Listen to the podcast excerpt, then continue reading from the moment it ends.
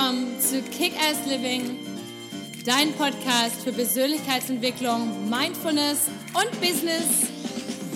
Hallo, mein Name ist Patricia Franke und bei mir dreht sich alles um das Thema Authentizität.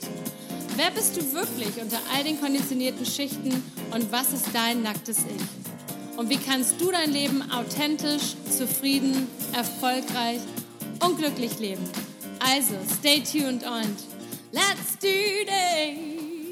Herzlich willkommen zum Kick-Ass Living Podcast. Heute geht es weiter mit dem zweiten Teil des Interviews mit dem Medienunternehmer Julien Backhaus, dem Verleger des Erfolgsmagazins und des Autoren des Buches Gewinner sind gute Egoisten.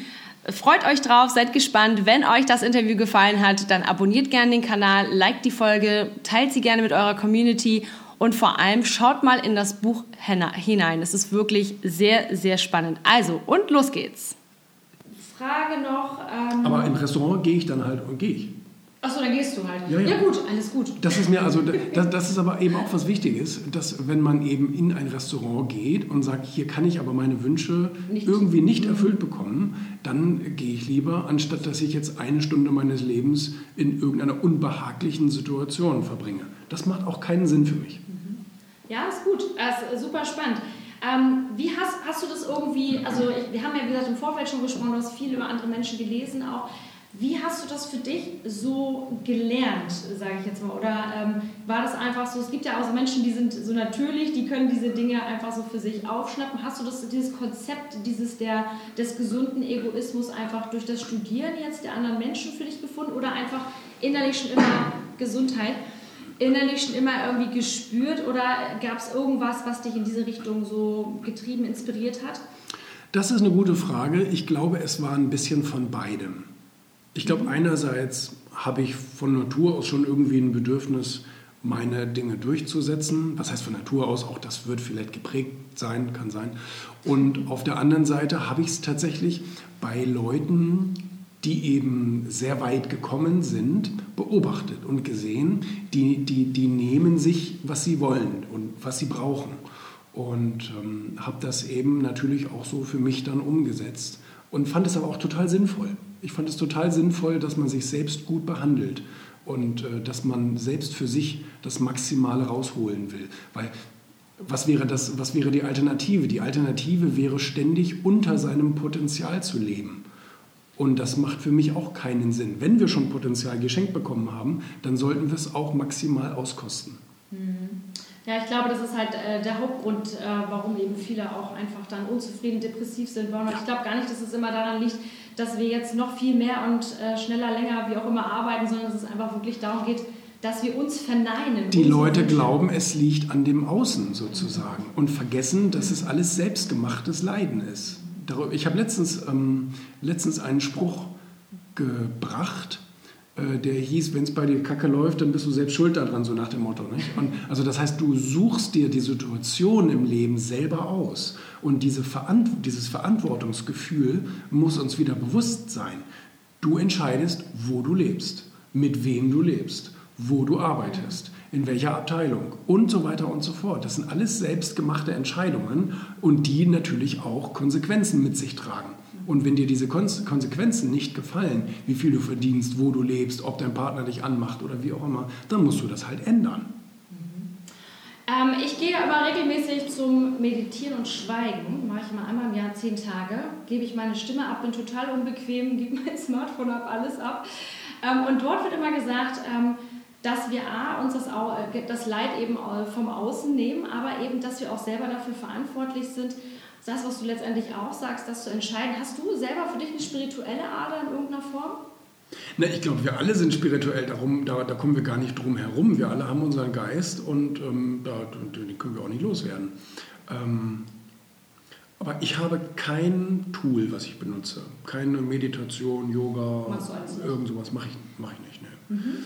Aber ich glaube, ich meditiere sowieso den ganzen Tag, unbewusst, mhm. weil mir Leute immer sagen, gerade in zum Beispiel brenzlichen Situationen, irgendwelche Schwierigkeiten, wir sind auf einer Messe, irgendwas wurde nicht angeliefert und so. Und ich bin immer der ruhigste im ganzen Raum. Mhm. Und also das heißt, ich habe es von Natur aus so ein bisschen mitbekommen. Ja. Gut, dann habe ich noch ein paar letzte Fragen an dich. Und zwar, wir haben vorhin schon mal kurz das Thema Verletzlichkeit angesprochen. Ist ja auch ein großer Aspekt meiner Arbeit, kommt immer wieder in meinen Vorträgen vor. Der Stargast des heutigen Abends ist immer die Verletzlichkeit, die keiner mag, die aber am wichtigsten ist. Wie gehst du selbst damit um und was hast du vielleicht so für Tipps, die du noch unseren Zuhörern mitgeben kannst? Gerade so im Unternehmertum, in der Selbstständigkeit, in deiner eigenen persönlichen Entwicklung.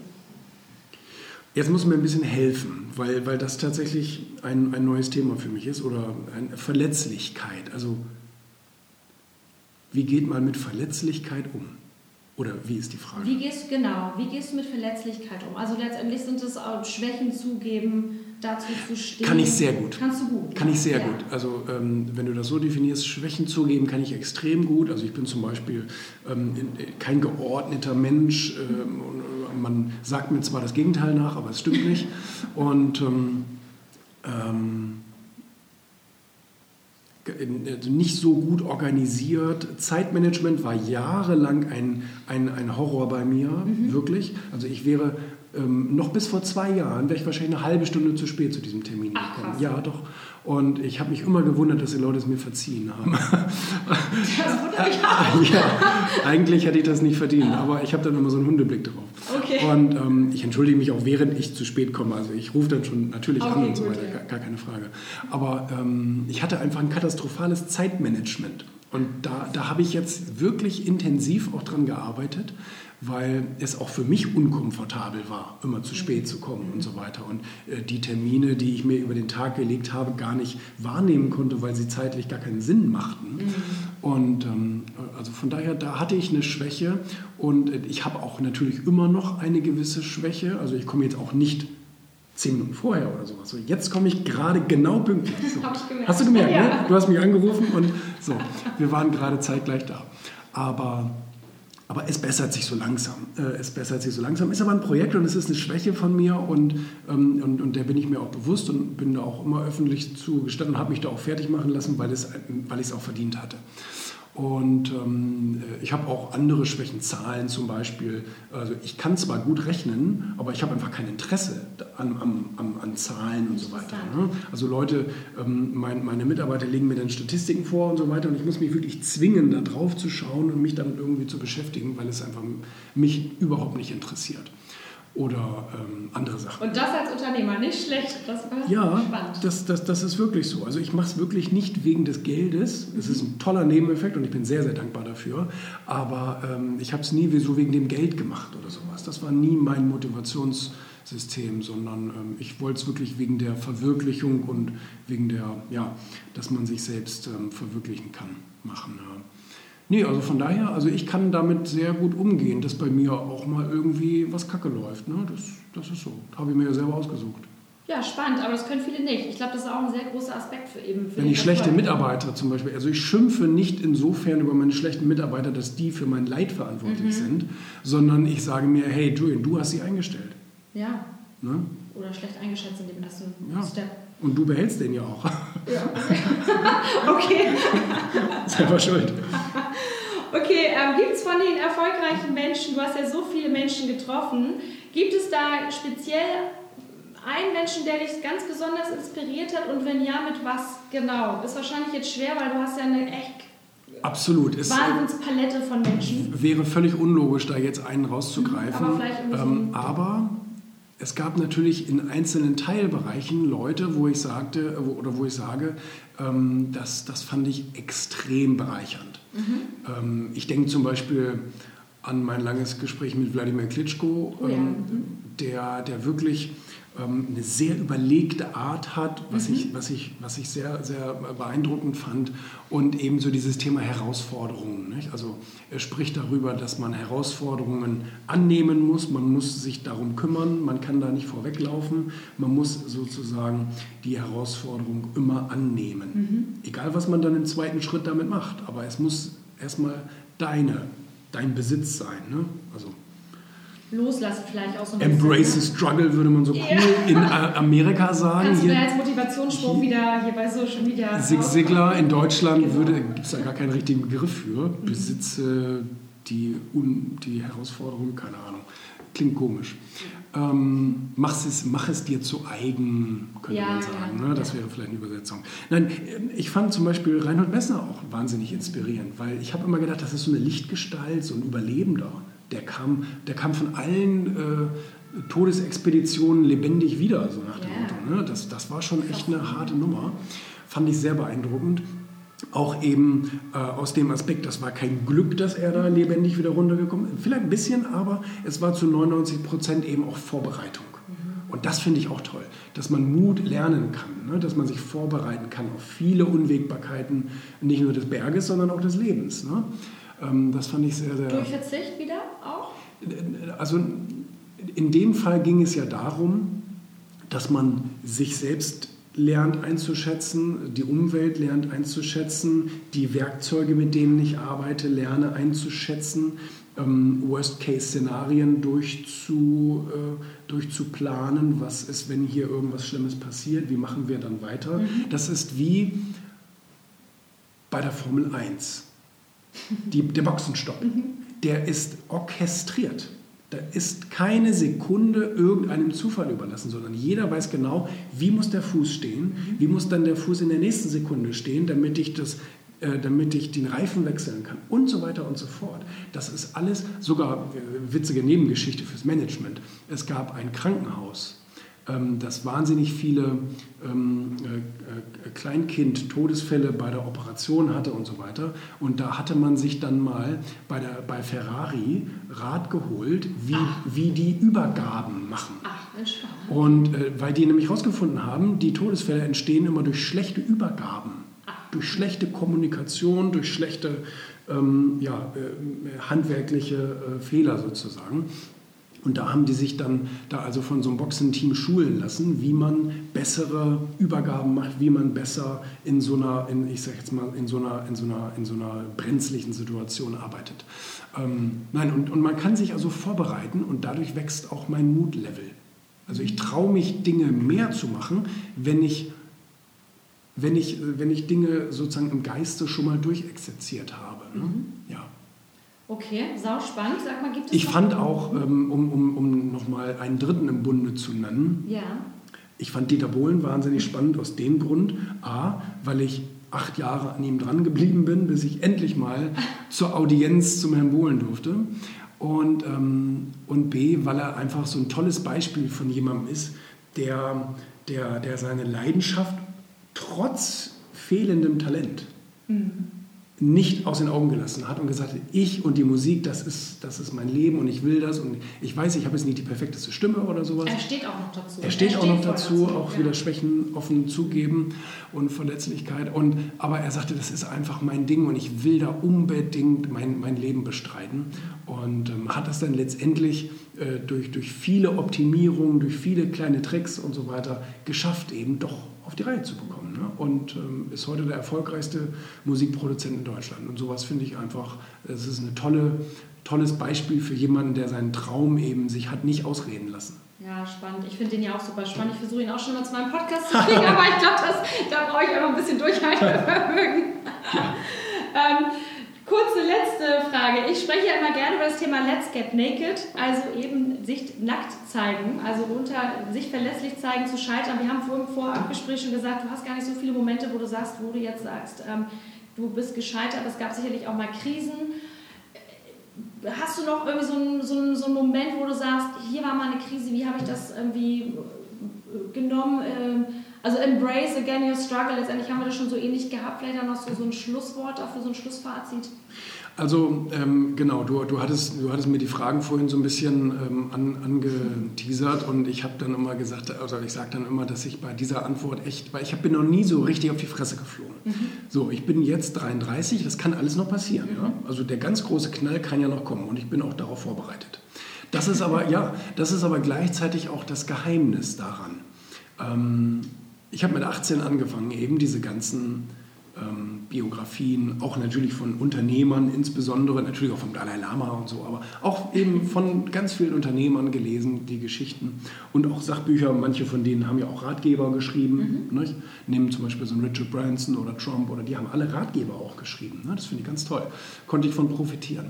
Und ähm, da konnte ich eben so von profitieren, dass viele Situationen, die, die, die mich natürlich genauso heimgesucht haben wie andere. Ja, also, was weiß ich, so du machst dich selbstständig, du denkst, du bist der King und alles läuft und so weiter und auf einmal kommt das Finanzamt und sagt, Edgy Badge, äh, so einfach geht das jetzt doch nicht. So, und dann denkst du, oh Gott, wo soll ich denn so viel Geld hernehmen? Das geht ja gar nicht, das ist ja unmenschlich. Oder ähm, jetzt, ne, jetzt durfte, war ich drei Jahre verwöhnt, weil, weil man in den ersten drei Jahren keine Steuererklärung machen muss. Mhm. Und auf einmal denkt man, ach du meine Güte. So, naja, egal. Und, ähm, aber alles hingekriegt. Und, ähm, oder ähm, äh, ganz am Anfang, ganz am Anfang meiner Selbstständigkeit, ähm, äh, wurde ich, wurde ich zum, zum, zum Grundwehrdienst eingezogen. Nee. Ja, das war ganz blöd. Weil passt ich, ja gerade gar nicht. Das passt gerade gar nicht. Ich wurde wegen meiner Berufsausbildung zurückgestellt, hatte das auch so ein bisschen erfolgreich verdrängt in meinem Kopf und ähm, habe dann ja während meiner Ausbildung, das wissen ja auch einige, während meiner Ausbildung habe ich ja mein Gewerbe schon betrieben. Habe also nebenbei mir sozusagen in den, in den Nachtstunden und Wochenends meine, meine kleine Firma schon so ein bisschen aufgebaut, damit ich nach meiner Ausbildung gar nicht erst irgendwo an, anfangen muss. Jedenfalls ähm, und er kam dann eben dann äh, ein Jahr, nachdem ich dann so voll beruflich da äh, am, am, Machen und Tun war, dann eben der Grundwehrdienst. Und da habe ich äh, mich dann versucht, gegen zu wehren, rechtlich. Und ähm, da gab es dann letztendlich so eine, das war so eine, das, das war so eine ganz komische Sache, wirklich. Also da habe ich dann auch gemerkt, dass im Staat das Recht immer vor Logik geht. Mhm. Ähm, weil, weil die dann gesagt haben, weil, weil, also wir, meine Anwälte und ich, wir haben alles gezeigt. Also wir haben das, das Unternehmen offengelegt, mussten wir ja auch, um mhm. zu beweisen, wir haben hier ein Unternehmen und wir haben hier Mitarbeiter und das, das muss alles auch laufen. Da kann jetzt nicht einfach der Herr Backhaus ein Jahr von dannen ziehen und mhm. hoffen, dass die Firma jetzt irgendwie ein Jahr ohne ihn überlebt. Mhm. Und, ähm, und dann haben die gesagt, ähm, ja, dann müssen Sie halt einen Geschäftsführer so lange einstellen. Das war eine kleine, also das war eine kleine Medienagentur. Ne? So, ja, dann habe ich gedacht, ja, aber so, so, ein, so ein Geschäftsführer, der kostet 5.000, 4.000, 5.000 Euro. Mhm. Jemand, der das professionell macht. Und zwar nur für ein Jahr. Ja. Das ist unlogisch. Wer macht das? Und wäre so, so blöd. Ne? Genau. Ne? Da muss man dann schon Schmerzensgeld bezahlen. und, ähm, und dann haben die gesagt, ja, das machen wir. Mhm. Wir zahlen das. Ich sage aber, dadurch, also das war für mich eine völlig unlogische Situation. In der man auch nicht logisch argumentieren konnte, weil die sagten, sie gehen dahin. Mhm. Fertig. Und, ähm, und dann, dann, musste ich mich natürlich meinem Schicksal beugen, habe dann gesagt, nee, Bundeswehr mache ich aber nicht, das ist zu dämlich, mhm. äh, das, ist, das ist zu weit weg von aller Logik, ähm, dann mache ich Zivildienst. Mhm. Suche ich mir hier in der Nähe irgendwas, bin in so ein Altenheim gegangen. Ah. Und die haben dann auch äh, zum Glück meine Qualitäten erkannt und haben gesagt, naja, bevor wir Sie da irgendwo ähm, in den Pflegebereich stecken, Sie können doch hier gut Werbung oder sowas. Ne? Mhm. Ja, kann ich. Kann ich. Und dann hatten wir also ein ziemlich gutes Agreement sozusagen. Also das heißt, ich habe ich hab die da auf Vordermann gebracht und habe da die Kommunikation gemacht und habe dann nebenbei immer natürlich auch heimlich ein bisschen was für mich äh, gemacht. Und ähm, hatte dann auch immer früh Feierabend, äh, bin dann immer früh gegangen und konnte dann eben dann doch noch so ein bisschen meinen mein Betrieb am Leben halten. Aber das war mehr schlecht als recht. Das war nicht schön, ne? muss, man, muss man wirklich sagen. Ähm, aber wie gesagt, auch, auch solches äh, kann, man, kann man überleben. Ne? Super, man hört schon vielleicht im Hintergrund den Michael hier, der hier schon am Schlagen ist. Julien, vielen Dank für das super Interview. Ich glaube, wir haben hier echt viel Mehrwert für alle mitbekommen. Ich bin total gespannt auf das neue Buch. Ist ja jetzt schon vorbestellbar. Gibt es ja dann auch äh, direkt. Ähm, ja, vielen Dank, dass du dabei warst. Und ich werde natürlich alle Links von dir, alle Sachen in die Shownotes packen. Wenn du noch Sachen hast, kannst du mir die auch noch schicken. Nur das Link zum Buch, das ist das Wichtigste. Okay, alles klar. Das Allerwichtigste. Das war's dann auch. Und wenn ihr weitere Fragen habt, gerne an mich äh, über Instagram, an Patricia Kickass. Ich freue mich. In diesem Sinne, lots of love and let's kick ass. Vielen Dank, dass du da warst. Vielen Dank auch.